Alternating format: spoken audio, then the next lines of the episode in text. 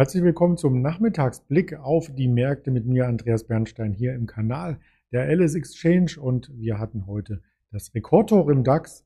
Darüber möchten wir natürlich sprechen und auch noch einmal Revue passieren lassen, was ansonsten im Markt geschehen ist. Und das tun wir gleich mit folgender Vorbereitung. DAX nach dem Rekordhoch, das ist die große Frage, wie hat sich der Markt hier weiterentwickelt, über den Tag verteilt. Am Morgen sprachen wir mit dem Daniel Saurens bereits vor dem Rekordhoch kurz vor 9 Uhr und das gibt mir Gelegenheit, heute am Nachmittag noch einmal mit Ihnen gemeinsam auf den Markt zu schauen, was sich hier ereignet hat und was man gegebenenfalls auch ableiten kann für die weitere Entwicklung.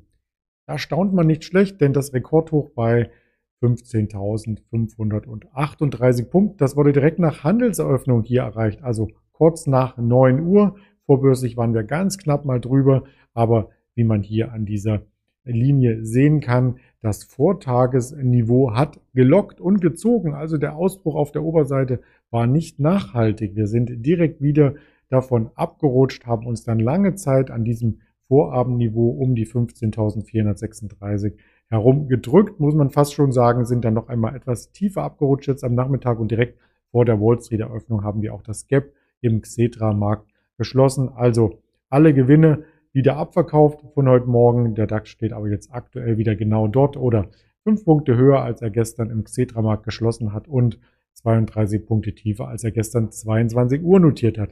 Wie sieht das Ganze aus im Tageschart? Auch das habe ich hier entsprechend aufbereitet. Also man sieht dieses schüchterne neue Rekordhoch im Vergleich zu diesem Rekordhoch bei 15.501 leicht übertroffen, aber man sieht auch die rote Kerze. Und das erinnert so ein bisschen an die rote Kerze, die auf dieses Rekordhoch hier eintrat, die dann gefolgt wurde von einer noch größeren roten Kerze. Also hier bleibt wirklich abzuwarten, wie der DAX das Ganze verarbeitet, ob er dann auch wieder stärker zurückfällt oder ob er nur Anlauf nimmt, um vielleicht das Rekordhoch noch einmal zu toppen. Das ist die große Frage, die uns am Markt bewegt. Und während Frau Christine Lagarde spricht, sie hält eine Rede, aktuell unsere EZB-Präsidentin, hat sich natürlich auch im Währungsraum einiges getan. Darauf möchte ich ebenfalls zu sprechen kommen. Es gab ein Urteil beim Bundesverfassungsgericht und zwar diese Klagen gegen die EZB-Anleihenkäufe, die wurden abgelehnt. Also die EZB darf zu Recht, laut dem Bundesverfassungsgericht zumindest, ähm, hier die Anleihenkäufe ausdehnen und ja, auch Staatspapiere ankaufen. Also so eine verdeckte Staatsfinanzierung, das war der Vorwurf und das, äh, das Gericht hat signalisiert, dass Regierung und Bundestag alles richtig umgesetzt haben.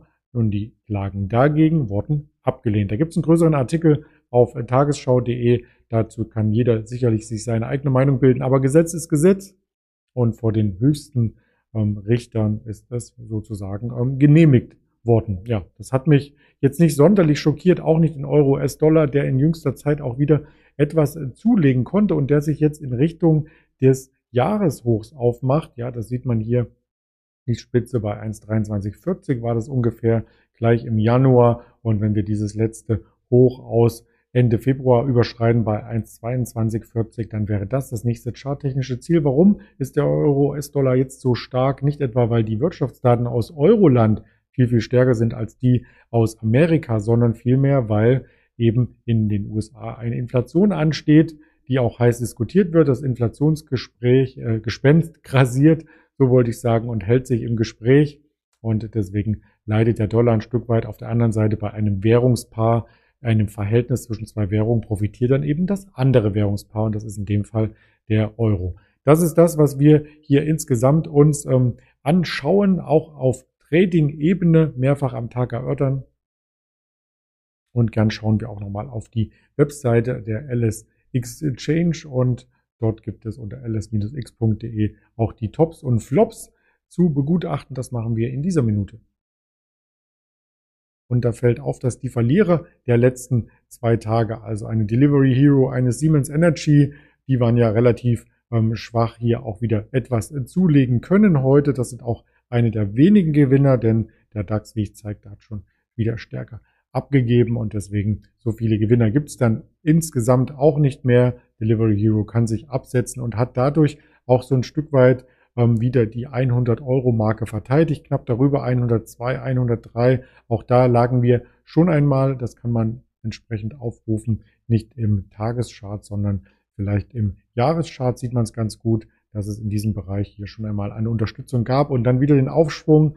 Das Allzeithoch wurde dabei nicht getoppt, jetzt wieder der Rücklauf. Also vielleicht eine ganz gute Unterstützungszone, knapp über 100. So sehen es zumindest Anleger und äh, befördern die Delivery Hero heute beim DAX an die Top-Spitze letzten Endes.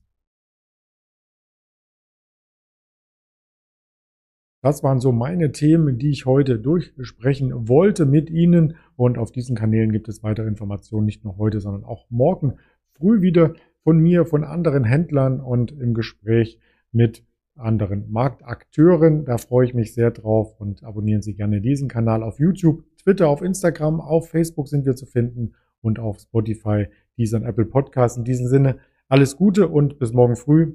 Ihr Andreas Bernstein.